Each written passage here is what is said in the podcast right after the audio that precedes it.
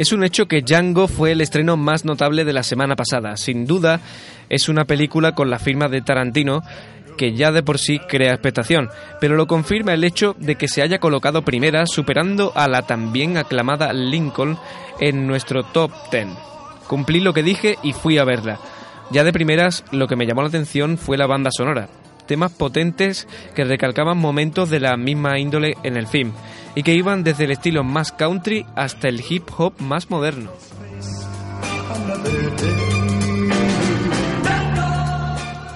Django cumple lo que promete y entretiene con una mezcla de violencia, sangre, tiros, explosiones, conversaciones aparentemente insustanciales y humor. Y es que no en vano Tarantino presume de ser uno de los hombres que más películas ha visto del mundo, si no el que más. Con lo cual puede permitirse tener muchos focos de inspiración, además de que es un admirador reconocido del género western. Bien, este es su homenaje a dicho género, Django, un remake de un spaghetti western con el mismo título que dirigió Sergio Corbucci en los años 60.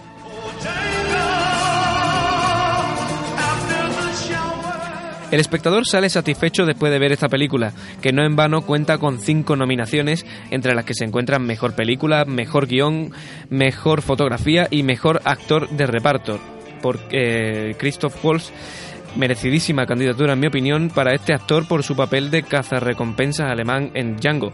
Aunque hablando del reparto no nos podemos olvidar de la encomiable labor del protagonista encarnado por Jamie Foxx el mayordomo el negro racista que encarna el mismísimo Samuel L. Jackson, caracterizado de forma genial. También me llamó la atención el doblaje, ya que la mayoría de las personas de raza negra de la película, incluyendo el protagonista, hablan una especie de español andaluz mezclado con madrileño de barrio. Me resultó curioso. En resumen, una gran película con la que disfrutarán los fans de Tarantino, aunque puede hacérsele un poco larga a los no tan fans, ya que la película dura más de 160 minutos. Y va, pasamos ya a presentar el programa de hoy y nuestros colaboradores habituales. Victoria Rebollo, ¿qué nos traes hoy? Buenas tardes, José. Pues hoy traigo un montón de cosas porque voy a presentar una película que ya diré después cuál es. Y bueno, además vengo a presentar también adaptaciones que hay de, cuentos infantiles. Eh, traigo una lista de las películas de terror que son 100 películas, las 100 mejores películas de terror y también voy a hablar del Festival Sundance y los premios ¿Por qué? ¿Por qué vas a hablar de esos premios y no de otros? bueno, pues porque José María se llamaba así de apellido, José María Forqué, y en su honor voy a hablar de esos premios. Está muy bien, está muy bien, muchas gracias, parece muy interesante. Ah, que sí. Y Javier Álvarez que nos contará cuáles son los estrenos de esta semana.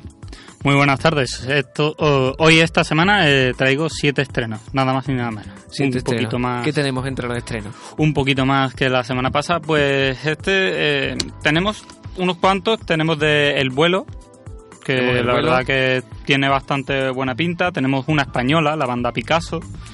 Eh, también tenemos el cuarteto, que la verdad es que a mí personalmente, según mi gusto, es la que más ganas tengo de, de ver. Y también tenemos una rara con 11 directores que se llama Movie 43, de la que ya hablaremos luego. Me parece perfecto. Y bueno, Django, acerca de Django, ¿qué tienes que decir de esta gran película? Que también me han contado por ahí que, que la has visto. Además, no sé, es que tengo la sensación de que estoy viviendo un déjà vu ahora mismo. Sí, está, es, algo raro, ¿no? Es como un pequeño... Si ya lo hubiera vivido esto.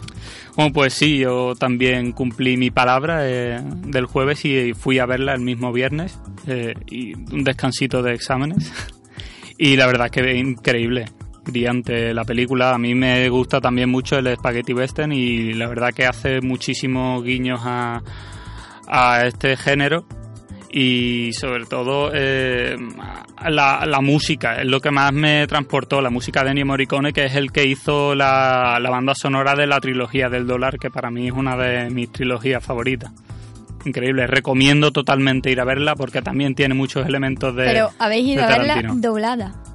¿O en versión original? Todavía no está en versión original en Sevilla, me Todavía no está, no está. Pues entonces yo os diré la semana que viene cómo está en versión original. Porque en la va a cuanto ver. esté en versión original, yo me comprometo y vosotros sois testigos de que voy a ir a verla. al ¿Otra vez? Otra vez. Victoria Las parece- veces que haga falta. Victoria parece que se va que se va a ir a algún sitio, a algún país extraño, ¿no? A verla en versión original, porque si no, no sé cómo lo va a hacer. Sí, en mi casa. No, es broma, sí. Ya veré si la ponen para el fin de sema- el- la semana que viene y si no, pues me espero. Nos está escondiendo información. Yo creo que ella sabe ya la fecha del estreno en cine y no nos la quiere decir. Yo creo No. que yo creo que también, yo creo que Victoria no, nos no. está escondiendo algo. Bueno, y ahora va. vamos vamos a hacer un repaso de las películas más taquilleras de la semana. A ver, ¿cuáles son? ¿Cuáles son? No me digas que hemos desbancado a El Hobbit. Ay, ay, pero desbancado a lo grande, ¿eh? Pero desbancado, desbancado a lo grande. La primera película de esta semana, tal como adelantaba yo antes, es Django Unchained. Django desencadenado que en su primera semana ha recaudado dos millones y medio de euros. Todo el mundo estaba esperando esta película de, de Tarantino, ching. ¿eh? las cosas como son. Además, creo que si no es la penúltima, es la antepenúltima, según ha dicho Tarantino. Bueno, eso se dice siempre para que haga un Eso poco ha dicho de... él, eso ha dicho él. Esto es como el Sí, mito sí. de la última gira de los Rolling Stones. Siempre vas a pensar que es la última o la antepenúltima. Sí, o- pero porque se pueden, a lo mejor, pueden sufrir en algún momento, pero no porque uno lo diga en una rueda de prensa como pasó a Tarantino, que yo tampoco me fío de lo que diga. Tarantino se dijo va. que se, rete- se te retiraría de hacer películas a los 60 años. Y si el cine digital eh, lo ocupa todo antes de, de los, de que él tenga 60, 60 años se retira. se retira antes. Pues lo Porque veo, él quiere lo veo rodar- perfecto, porque el el- cine digital nada más que mucho dinero más para nada. No notas tampoco tanto la diferencia. No vaya a Aquí tenemos una defensora también del Sí, cine. pero por el dinero mayoritariamente. Por el dinero, pero si cuesta muchísimo menos grabar digital. No, pagar. Ir al cine. Ah, bueno. Digo ir al Eso cine. es otra que- cosa, eso no tiene nada que Ella habla como espectadora. Ella habla como Claro, lo que espectadora no. ahora mismo. lo que, sí. claro, Yo es que estoy hablando. Porque- pongo en- en la mente del productor. claro, pero tú haces una película para un público y ese público tiene que ir a verla. Y si encima que a ti te cuesta menos dinero, la pones más cara, no Yo- tiene lógica. Yo estoy totalmente de acuerdo contigo. Ahí está. Totalmente. Totalmente. Vamos a pasar a la siguiente película que es Lincoln, presidente de los Estados Unidos. Bueno, fue, ya no lo es. Hace No, muchos, muchos mm, años. Pues nos lo explicó muy bien la semana pasada. la- Una bien. lección de historia Por supuesto. Fue- magistral. ocupa el segundo Era lugar americano, no sé con qué. una recaudación en esta semana de 1.600.000 euros. A- vamos, a un millón de euros de diferencia de Django, pero también teniendo en cuenta que se estrenó en 150 pantallas menos. Django se estrenó en 540... Ahora vas a tener en 540. cuenta las pantallas, ¿verdad? Ahora las tengo en cuenta, Ahora tengo- en ahora las cuenta. tengo en cuenta, sí, siempre hay que tenerlo en cuenta, hay que tenerlo en cuenta. La tercera es eh, Rompe Ralph, que también sube con respecto a la semana anterior, y ya a partir de ahora todas bajan. Los Miserables, que tiene una recaudación total de 7 millones y pico de euros. Que no ha subido mucho, ¿eh? En quinto lugar, Jack Reacher, eh, con una recaudación total en su segunda semana de cerca de 2 millones de euros. En sexto lugar, El Hobbit, recaudación de 21 millones Pantalla, de pantalla, yo euros. quiero saber. Ya era hora. Ya era hora de Ya que bajara el que- Hobbit. Ya era hora. Bueno, Ya, tampoco lleva tanto, ¿eh? Seis, seis semanas. Seis semanas. Seis Avatar estuvo tres años y medio. vamos. En séptimo lugar, La Noche Más Oscura. En octavo lugar, El Cuerpo, que acaba El Cuerpo que vio octavo. Victoria ayer. El cuerpo, el cuerpo. Y, Está bajando, ¿no? Está en- sí, está bajando. En noveno lugar, Volver al Hacer. Y en décimo lugar, La Vida de Pi. Que me gustaría verla. Que a mí también me gustaría verla, porque es Tengo una de estas películas que dice, a, a primera vista Me puede parecer no interesante, pero, pero sí. Los parece, efectos especiales son muy buenos, según me han comentado. Y ahora sí, vamos a pasar a la sección de Victoria. Y Victoria, me vas a permitir, eh, bueno, me, me da, me da igual que no me lo permita. eh, tengo tu No propia a- sintonía. Tengo, No tientes a la suerte porque... tengo tu no te lo propia, tengo tu propia sintonía para entrar a tu sección. Ah, pues yo quiero escucharla, que no la he escuchado. sí, la vas a escuchar, la vas a escuchar ahora mismo. Si no Miguel, tenemos por ningún favor, problema técnico, vamos con.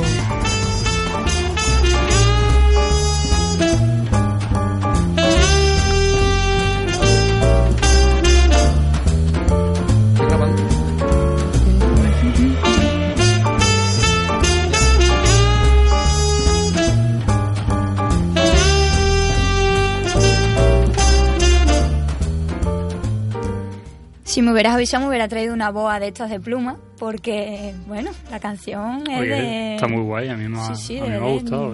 Yo esta, peli- esta canción la veo cinematográfica. Si tú lo dices. Bueno, yo voy a hablar ahora de Emma Watson. ¿Qué te parece? ¿Te gusta esta actriz? Me, me gusta como actriz, sí. Como actriz, hablando Como actriz. Emma Watson, no Emma Thompson. No, Watson. Watson. Conocida por su papel como Hermione, ahí está. Que bueno, la ha hecho salir de alguna forma al mundo del cine. Tenía mucho más que dar con, que, ese personaje de fantasía. De hecho, al igual que Dakota Fanning, considero que es una de las actrices jóvenes que más tienen que demostrar. Y con eso me refiero a que espero que su exposición en el cine sigue siendo lo que es a día de hoy. Que pasa como quien no quiere la cosa, pero dejando buenas interpretaciones a mi modo de verlo. Y viene hoy a colación porque esta licenciada en Oxford se nos presenta en una nueva obra cinematográfica que quiero que vayáis recordando para cuando nos toque hablar de ella con más profundidad. Me imagino que la, que la estrenará Javi. Con una puntuación aproximada de 7 puntos y medio, estoy hablando de una película independiente, ganadora, por cierto, de bastantes premios, como por ejemplo en el Independent Spirit Award, entre otros. La película, que ya sé que queréis escuchar ya cuál es el título, es Las ventajas de ser un marginado. Aquí vamos a escuchar No ahora el trailer. aparte de con mi familia durante todo el verano. Pero mañana es el primer día de clase y... Este año quiero que las cosas sean distintas. Dicen que si consigues hacer un amigo el primer día, vas bien. ¡Eh, saponopato! ¡Venga, saltad! ¡Recogedlo, vamos! Si el profesor de lengua es el único amigo que hago hoy, me parece que me voy a deprimir.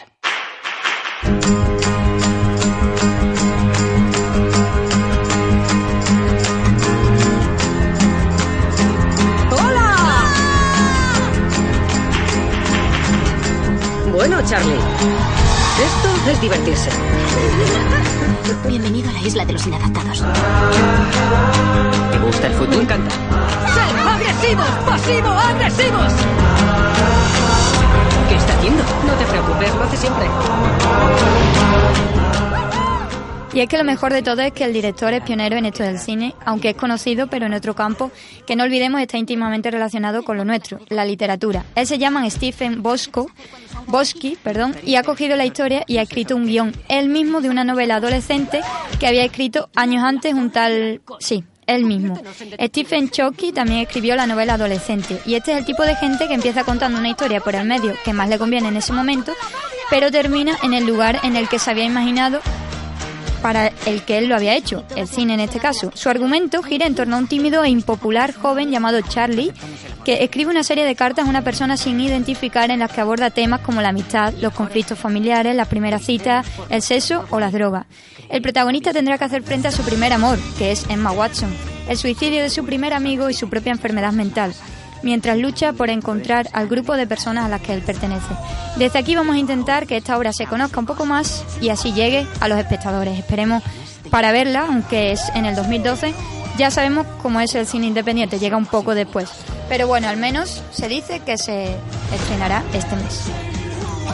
Bueno, vamos a seguir con más cosillas, algunas noticias más, como otras adaptaciones de libros, en esta ocasión más infantiles, tales como de David Yates, el director de las últimas cuatro películas de Harry Potter, hablando de Hermione, llega una nueva versión de la obra de Edgar Rice, que es Tarzán. De Hércules, tenemos que decir que de Tarzán nos vamos a otro clásico, Hércules, que protagonizada por Diane Johnson, será diri- dirigida por Brett Ratner y empezará a rodarse a principios de este año. Y en cuanto a Charles Dickens, otra de las adaptaciones de este gran director en este caso será Grandes Esperanzas, como un reparto que a simple vista parece infalible como Elena Bohan Carter, Ralph Fiennes o Jeremy Irving o Hol- Holiday Greiner. Seguimos con el regreso de Schwarzenegger. Este hombre que dejó al más puro cine de acción para dedicarse a la política, vuelve a lo que siempre ha sido lo mejor que sabe hacer. Con El último desafío, cuyo nombre nos parece muy clasificador, que es un western moderno y donde comparte papel con uno de nuestros actores patrios, Eduardo Noriega, lo cual me parece curioso. Por eso lo incluyo aquí. Bueno, y ahora nos vamos con unos datos de curiosidad. He estado visteando, puesto que ayer fui al cine y todos los trailers que había antes de películas eran de temática entre suspense y terror. Como me pareció curioso, he estado buscando información y he encontrado una página que enumera las 100 mejores películas de terror. A ver qué os parece. La clasificación nos viene de la página de cine21.com y cito unas cuantas. La primera es suspense, le sigue Doctor Frankenstein, El increíble hombre menguante, La mosca, La novia de Frankenstein, El sexto sentido, La caída de la casa Usher, La parada de los monstruos, Psicosis, El silencio de los corderos, El resplandor, Alien, el octavo pasajero, El enigma de otro mundo, Poltergeist, Posesión infernal, La noche de los muertos vivientes, The Ring, The Eye, El fantasma de la ópera, Drácula y Tiburón en la 21, entre otras. ¿Qué os parece? ¿Os parece acertadas o tiburón de eso? Yo tengo que decir que me estoy empezando a meter ahora con el cine de terror, porque yo siempre he tenido muchísimo miedo. A mí el cine más de Anda. terror siempre me ha dado muchísimo miedo y ahora es cuando estoy empezando a investigar ahí. Y por ejemplo, El silencio de los corderos me parece totalmente acertado porque es una de mis películas favoritas. Ah, yo tengo que decir que también. El silencio de los corderos y las que han venido después. Bueno, pues tengo que decir que la lista, aquí solo he dicho 21, pero la lista con las 100 ya está subida en el blog, que recordemos que es José. Recordemos el blog. Ah, que lo recordemos, sí, fantasiotriana.blogspot.com. Bueno, el caso es que la lista, como ya digo, entera también está en decine21.com y también podéis ver allí cuál es entera. Bueno, y como llevamos estas últimas semanas informando acerca de lo que está pasando con el cine, lo más importante en el inicio del año siempre son los festivales. Estos días se nos presenta cómo va a ser el año y se nos deja ver más o menos qué puede estar bien para ir a ver al cine. En este caso vamos a hablar brevemente de Sundance, que se está celebrando estos días desde que el 27 se pusiera en marcha. El 17, perdón.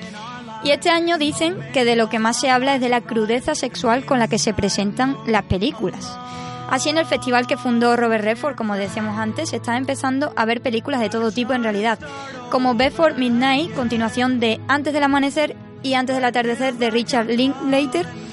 Otra película es Stalker, del coreano Park Chan-wook, responsable de All Boy y protagonizado por Nicole Kidman y Mia Wasikowska.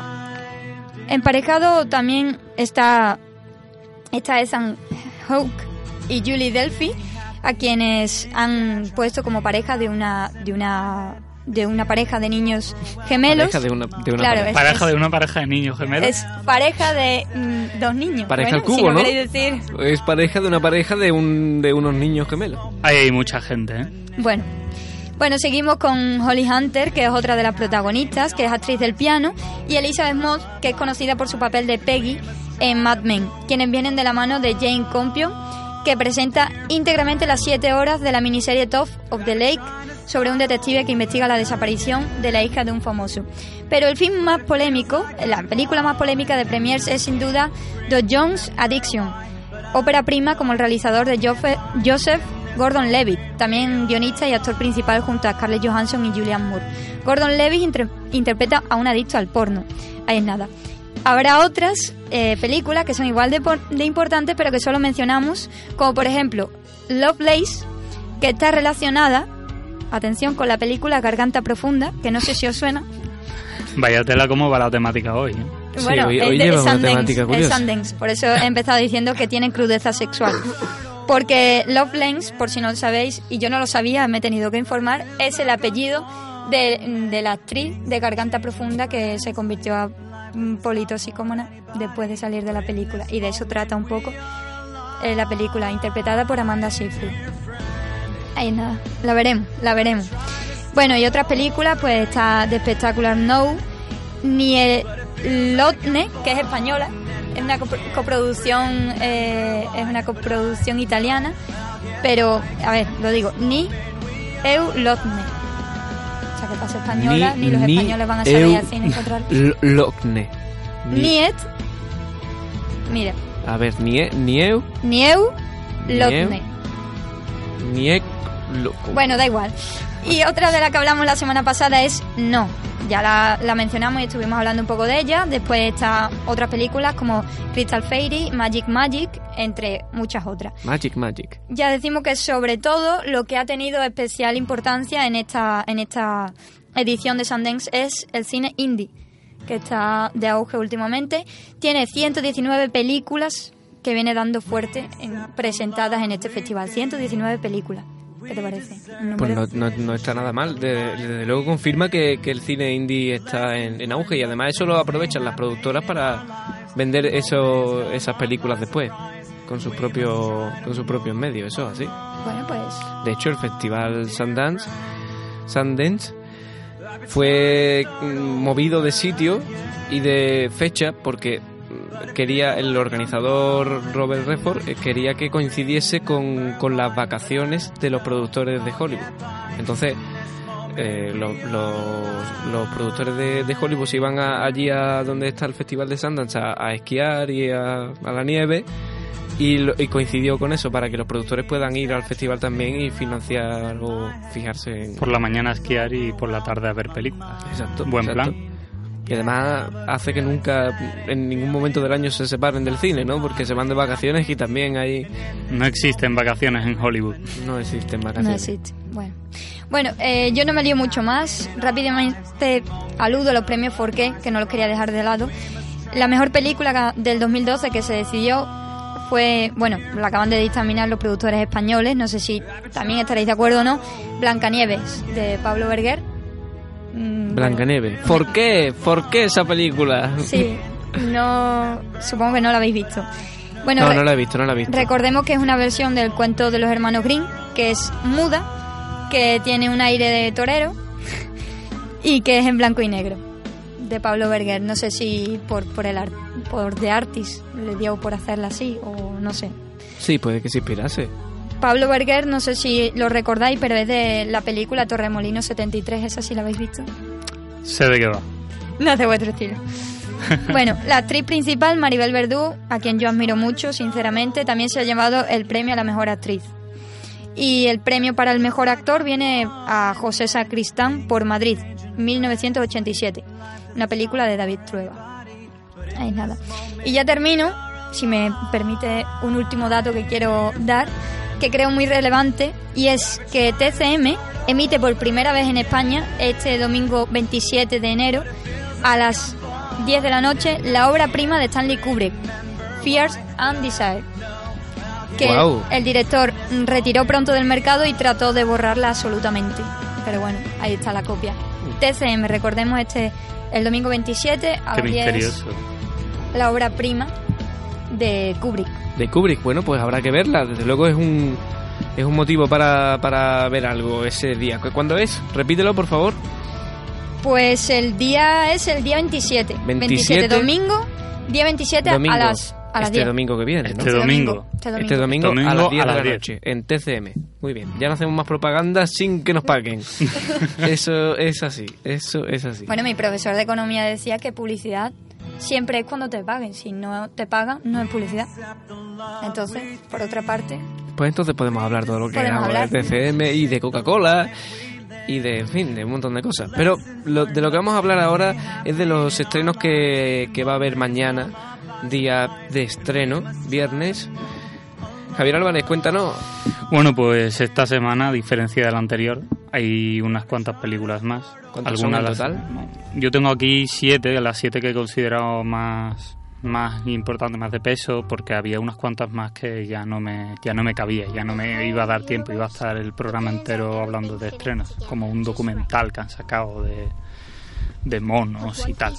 Bueno, ha cogido la Bueno, ya, metáfora ya, perfectamente. ya sabemos que ha- hay un documental de monos que no vamos a hablar de él, pero que hay- ahí lo dejo al Pero que ahí le. Seguro que la gente Si a la gente le gustan documental los- mono. Si a la gente le gustan los monos, mañana deben saber que se estrena una, un documental. A ver, ¿qué más hay? Bueno, empezamos con Bestias del Sur Salvaje. Esta es típica superproducción americana, eh, nominada a cuatro Oscars, que puede estar Y bien. No creo que sea una superproducción, ¿No? ¿Seguro? seguro, porque nosotros hemos estado hablando de ella en clase ¿Seguro? y de hecho el profesor, de, creo que es película independiente, creo, ¿eh? De hecho el profesor nos la puso como ejemplo de que una película independiente Sí. puede llegar a los de hecho, me, de hecho, de hecho eh, me he metido yo la pata, corrijo, película independiente, que lo tengo además aquí apuntado, así que Te lo digo porque yo la quería ver y no, No, no sí. quería que me dieras Gracias. ese chasco. No, sí, me he dejado llevar por el tráiler. Me he dejado llevar por el tráiler porque hay unos cuantos efectos Ahí y... está, con poco dinero se pueden hacer grandes cosas. Solo Totalmente se cierto. grandes profesionales. Exacto, gente que domine el After Effects y ya está. Pues, Bueno, Seguimos. pues la, bueno, voy a hablar un poco de, de qué va. Eh, es, simplemente una niña de, de 6 años que vive con su padre en el al sur del planeta. No es una zona ex- exactamente localizada. Su madre los abandonó hace ya tiempo y la niña se ha acostumbrado a vivir a solas con su padre, así como en pleno contacto con, con la naturaleza salvaje en la que habitan numerosos animales. Se siente bastante a gusto con su entorno tal y como lo conoce, pero una tragedia natural está a punto de arrebatárselo. De forma inesperada, este entorno natural comienza a alterarse bruscamente. La temperatura sube provocando el deshielo de los glaciares y un aumento del nivel de las aguas jamás visto. Eh, debido a esto, criaturas prehistóricas que se encontraban en estado de congelación en unas tumbas de hielo recobran vida amenazando la existencia de todos los humanos. Al mismo tiempo, el padre de esta chica cae No, gravemente no me lo digas. enfermo. Will Smith. No, no. No, no es Will es que tenía que estar Will Smith en este tipo de películas. ¿Dónde está? Pues este hombre cae gravemente enfermo y corre un alto peligro de morir. En este contexto tan dramático, la niña tendrá que emprender un viaje en solitario en búsqueda de su madre y también de su propia supervivencia. Fíjate, un poco como Marco, ¿no? la verdad es que me atrae bastante. Un marco mezclado con Ice Age, el de cielo, ¿no? Y Me atrae bastante, me atrae bastante esta, este argumento, esta película. Esta la Yo ver. seguramente vaya a verla y os traiga una crítica. Yo seguramente la vea esta semana también. ¿Sí? Pues vamos juntos. Vamos, vamos juntos, vamos los tres, los cuatro. Ahora vamos a ir a, a la siguiente, que a ver si digo bien el título a la primera. Se llama Coriolanus. Falso, Es- no se llama así. ¿eh? Coriolanus. Pues no, Eh, lo has dicho- lo has dicho bien. Eh, Lo has dicho mal. dirigida por Ralph Fiennes, eh, bueno, que hizo de Voldemort, de, de Sí, sí. agente de las SS en la lista de Schindler. Está dirigida y protagonizada por él. Bueno, eh, la, la película está basada en una, en una obra de William Shakespeare, una de las últimas obras de, del autor inglés, dramaturgo. Bueno, pues Cayo Marcio Coriolanus Coriolanus, es que. eh, es, un, eh, bueno, es un general que después de lograr la victoria en un importante conflicto bélico intenta introducirse en el gabinete del Senado como cónsul. Pero no tiene éxito en su carrera política debido a su total desprecio hacia los ciudadanos de clase baja. De esta forma, lo único que consigue es verse obligado a abandonar Roma.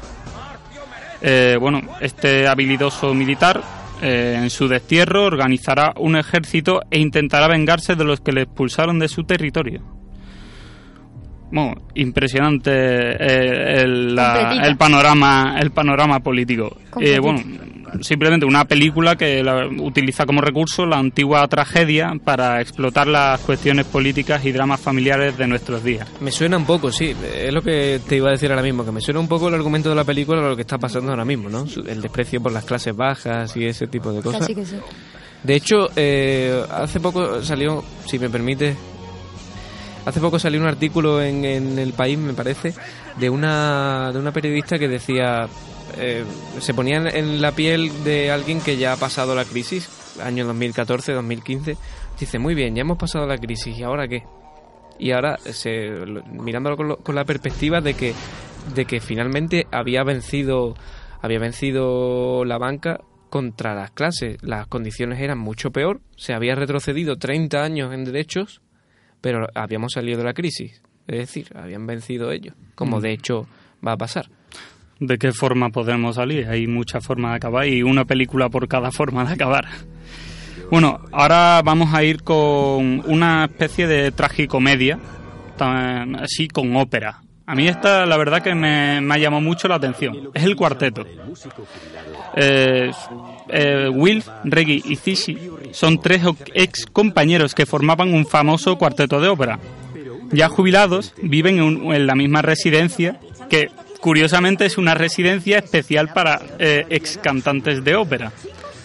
Todos los años, eh, en la fecha del aniversario del célebre compositor Giuseppe Verdi, eh, los habitantes de la casa se unen para dar un espectacular concierto con el objetivo de recaudar dinero para poder mantener la, la vivienda durante el resto del año. Pero este año eh, reciben la sorpresa de que una veterana y conocida dama de la ópera, la que fuera esposa de Reggie, eh, llega a la residencia para sorpresa de todos. complicando seriamente la celebración del concierto de este año. Los viejos rencores y los distintos temperamentos de las antiguas glorias causarán estragos durante los ensayos y comenzará a amenazar eh, el desarrollo del espectáculo. De esta forma, la convivencia entre los cuatro mejores cantantes de, de ópera de Inglaterra cada vez será más difícil. La competencia y el carácter activo de los protagonistas ob- obstaculizará la representación. Una película que, a fin de cuentas, está basada en la, está basada en la obra de teatro de Ronald Hartworth, eh, autor que no conozco, pero por lo visto tiene bastante fama en Inglaterra, eh, con la que comparte el mismo título de hecho y que redefine el significado de la vejez y su transcurso, presentando el arte como una especie de luz de la vida ¿no? que, y destacando la fuerza y el poder de, la- de las propias personas. Para mí lo que más me ha gustado de todo es eso, el mostrar el carácter testarudo de las viejas glorias, como tanto le critico yo a muchas viejas glorias de mi familia. Es que las Vale. viejas glorias son así, algo que tienen implícito, ese carácter testarudo y de sobreposición, pero bueno, La testadurez de la experiencia, vamos a llamarlo así. sí, por, por decirlo de alguna manera, sí. Ahora vamos con, con una comedia romántica. Se llama El lado bueno de las cosas, en la que para mí lo que más destaca es que está Robert De Niro, un actor que a mí me encanta. Pero Robert De Niro se ha dejado ir un poco. Hombre, se ha dejado ir mucho, pero también tiene una edad. Bueno, pues Robert De Niro eh, es el padre de Pat, que se está recuperando después de pasar una muy mala época. En el pasado eh, ejercía como profesor de instituto, profesor de historia. Pero, sin embargo, cayó en una profunda depresión que lo obligó a estar internado en un psiquiátrico. Después de un tiempo tratándose de esa profunda insatisfacción vital que sufría, eh, regresa a su hogar con sus padres, que intentarán cuidarlo y hacer que se encuentre más cómodo. Pat intentará demostrar que está bien y su misión será reconquistar a su antigua esposa. Sin embargo, por el camino se cruzará accidentalmente con su vecina joven, Tiffany, que le cambiará radicalmente la vida. Después de sus encuentros casuales en la calle, iniciará una típica relación de amistad que podrá a sus respectivos microuniversos tapas arriba. Pero pronto Pat descubrirá que Tiffany está aún más loca que él. Tapas arriba o patas arriba, ¿no? Tapas arriba.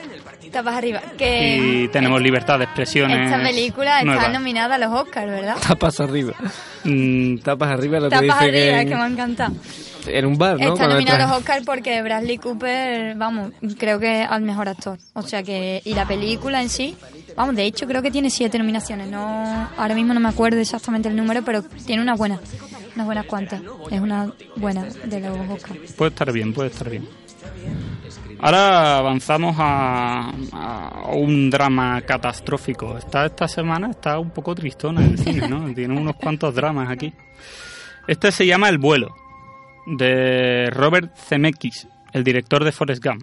Película, también un peliculón. Y con Denzel Washington, ¿no? Con Denzel Washington protagonizándola y nominada a dos Oscars. Estos sí los tengo aquí. Bueno, eh, Whip Whitaker, que es el que el personaje que interpreta Denzel Washington, pasa la vida pilotando de avión en avión. Un totalmente rutinario. Hasta que un día, en uno de sus vuelos, ocurre algo totalmente inesperado. El avión que pilota empieza a temblar debido a una avería, causando el pánico entre los 100 pasajeros que van en la aeronave. Gracias a sus conocimientos y a la suerte que la acompaña, Whip logra realizar las maniobras oportunas para que el avión no se estrelle, salvando la vida de todos los pasajeros del avión. Su logro no tiene precedentes, ya que para aterrizar decide prácticamente darle la vuelta al avión en una pirueta mortal. Pero las cosas saldrán bien, y de repente Whit pasará a ser un ciudadano anónimo a un héroe reconocido por todos. Pero la historia solo acaba de empezar.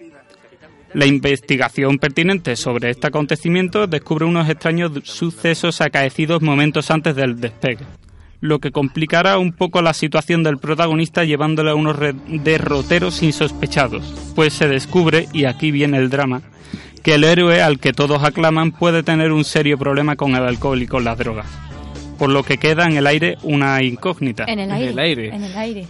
héroe o villano.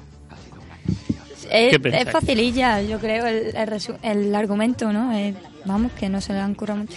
Pero que yo creo que, que al final, al final está destrozado entre las drogas y la bebida. Este hombre, seguro. No sé, yo soy una persona que siempre cree un poco en la reinserción, por así decirlo. No, hombre, puede salir bien, puede salir bien, pero cuando hay cuando hay rumores, ya lo decía. Eh, el hecho es que ha salvado a las personas. Eso para mí. eh, ha tenido un acto heroico. Héroe. Es un Alcohólico no, héroe. héroe, héroe. Alcohólico, puede que sí. Pero ha ¿Héroe salvado. alcohólico? Pero ha salvado ahí a las personas, ¿no? También puede ser que, que haya ocasionado el accidente, ¿no? Claro, eso, eso es, lo que se intenta investigar. Habrá que ver la película si queremos descifrar Además- eh, esta incógnita. Denzel Washington es un actor que me cae muy bien. ¿Te cae bien? Sí, es de esos con los que muchas veces salgo a tomar copas y eso. ¿Copas? Nunca mejor dicho, claro. Ahora- por favor. Ahora vamos con una española. Con una española y muy vinculada a uno de los personajes españoles más famosos y para mí más importantes, que es Picasso. La película se llama La banda Picasso y está dirigida por Fernando Colón. Nominada a... Bueno, tiene unas cuantas nominaciones a premios Goya. Y bueno, es una comedia de robos y atracos y está basado en hechos reales. Eh, bueno, eh, Pablo Picasso y George Braque eh, trabajan juntos en una casa en la que les acompaña Manolo Huguet y Fernando Olivier, que es la amante de, del primer, de Manolo Huguet. Será entonces cuando conocen una noticia que les haga romperse a carcajada. La Gioconda ha sido robada del Louvre, del Museo Louvre de París. Poco después recibirán también un telegrama de su amigo Guillaume Apollinaire con pronunciación, ¿eh? Eh, que les informará del robo del corazón de Madonna por parte de un hombre llamado El Varón, o apodado El Varón. Eh, de vuelta a París en el tren, el pintor malagueño recordará cómo su compañero le presentó un esbelto joven que había inspirado las aventuras del varón de Domersan y de cómo poco después el varón había sustraído varias estatuas prerrománicas para venderlas por un precio muy bajo en el mercado negro.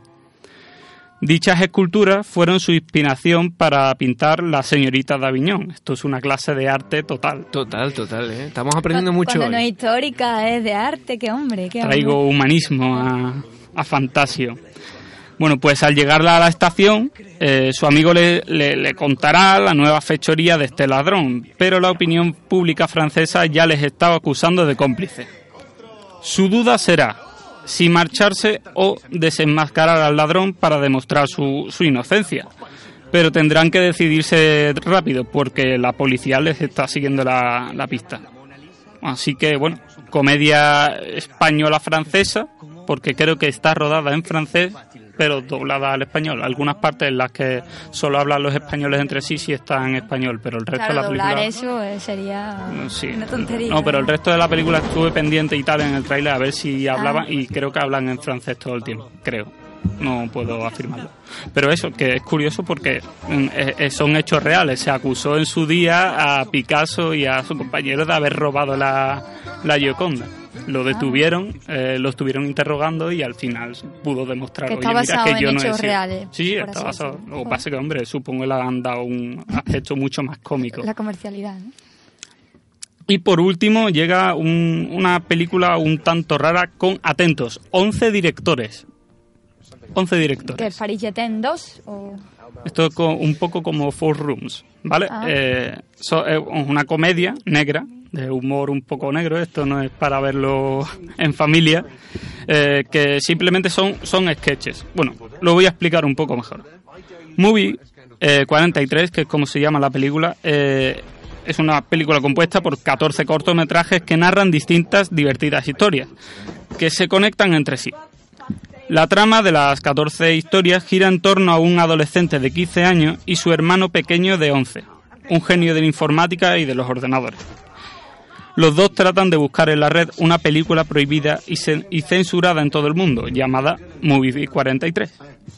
En esta alocada película, compuesta de cortos que se conectan entre sí, eh, podremos ver desde el fiasco de una cita de dos jóvenes cuando la chica se convierte en mujer, eh, hasta las parodias de los más famosos superhéroes como Batman, Robin, Super- Supergirl, Wonder Woman, Wonder Woman o Lois Lane. Y también, como detalle curioso de esta película, es el reparto que tiene.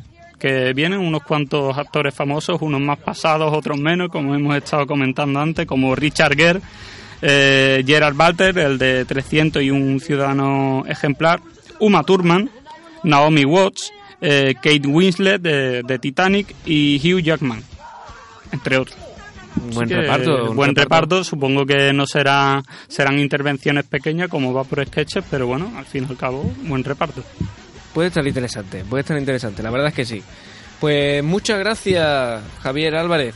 De hecho, tenemos a unos niños que se alegran mucho de que de, de tu intervención de hoy, que seguramente eh, están contentos. A ver, vamos a escucharlos. ¿Qué, ¿Qué os parece, chicos? Le ha gustado mucho, le ha gustado mucho a nuestro público la, la intervención de, Javier Álvarez. Bueno, vamos a pasar a lo siguiente y vamos a hablar ahora de una pequeña anécdota, vamos a llamarla así, anécdota... Es curioso como algunas decisiones de los Goya han sentado tan mal a cierta parte de la audiencia. Como medio vivo que somos, tenemos que hacernos eco de lo que ocurre por las redes sociales y de cuál es el motivo del revuelo. Estamos hablando en particular de la decisión de la Academia de dejar fuera de las nominaciones a la película sevillana El, mundo, es nuestro. El caso es que una de esas personas ha querido rendir un homenaje al Culebra y al Cabeza con un Ah, corto de animación he visto, que difundió a través de YouTube el pasado martes. Escuchen porque no tiene desperdicio. Uy, qué nervio. Bueno, y el ganador. ¡Eh! Y ya, vas tú muy fresquita, ¿no? ¡Ay, mamá! Anda, ve y búscate una Rebequita. Que te vayas, cojones. Muy buenas noches a todos. Somos el cabeza. Y yo, culebra, que te he dicho que no digas nombre, mongolo, que eres un mongolo. Bueno, pues habla tú, c- que yo me pongo muy nervioso con toda la p esta. A ver, a todo el que nos esté viendo, venimos a reclamar lo que es nuestro. La única película española del 2012 que le ha echado huevos para hablar de la mierda de coyuntura socioeconómica en la que se desenvuelve el país a día de hoy y criticar la corrupción de aquellos que nos gobiernan. Una película que ha gustado tanto a crítica como público, por la que nadie nos daba un duro literalmente y tuvimos que tirar de crowdfunding para producirla. Y después la reestrenamos y cobramos la entrada a dos euros. Contra la subida del IVA, cultura para el pueblo. Eso es, culebra, eso es, que han nominado al tonto p- del Juan Magán. Sí, y al guion de la película Moja Braga del Mario Casa de los cojones. Y a nosotros Ni ni una p- nominación. nominación. Así que no hace falta que los señores de la academia valoren la película, que ya estamos nosotros para valorarla. Dale, culebra, tira que me he dejado la moto en doble fila. Ea, ea, el mundo es nuestro, el mundo es nuestro. Ah, ¿Pero qué ha hecho, mamonao? Hostia cabeza, pero si es Jimmy Jun de los huevos. Stick B. Maravilloso. ¿Ves tú, cabeza? Al final con la... Uy, qué nervio. Bueno, y el ganador, ¿eh? Muy bien, muy bien. Bueno, ¿qué os ha parecido? Increíble. Ah, quiero verla. o sea, la he visto ya, pero no, no, la he visto por ahí que sé que existe, pero no he tenido el placer todavía de verla entera. Pues, en nuestro blog está también. eh, la gente puede meterse en nuestro blog y ver que tienen enlace a YouTube para, para ver este esta pequeña animación que han hecho. Victoria, a Victoria estas cosas no, no le suelen gustar. No, sí, yo- pero yo ya lo había visto, ¿Tú la habías visto también? claro. Sí, Pues aquí sí. todo el mundo. No puedo sorprenderos, ¿eh? Y mira que salió el martes. Bueno, está muy bien, está muy bien. Es un equipo aplicado. Bueno, pues hasta aquí ha llegado nuestro, nuestro programa de hoy. ¿No hay concurso? No hay concurso hoy, Victoria. Hoy no hay concurso. Hoy no hay concurso. La semana que viene traeré concurso seguro. Traeré concurso seguro, pero hoy no. Hoy, Sí, hoy que han venido los niños, concurso. Hoy que han venido los niños. Los niños, por favor. No, no, ahora, ahora tienen que no. estar tristes. Ahora tienen que estar tristes. Exacto. Exacto. No hay concurso. Eh, por favor.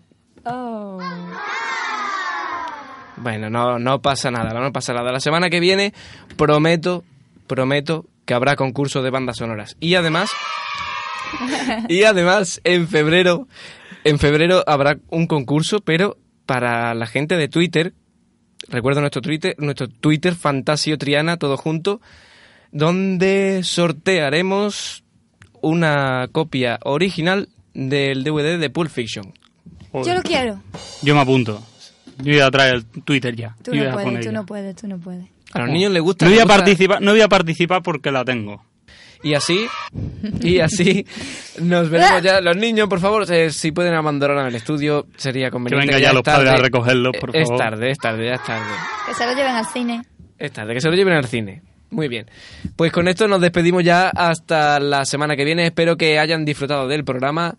Y recuerden, fantasiotriana.blogspot.com. Ahí tienen toda la información, todos nuestros programas. Hasta la semana que viene.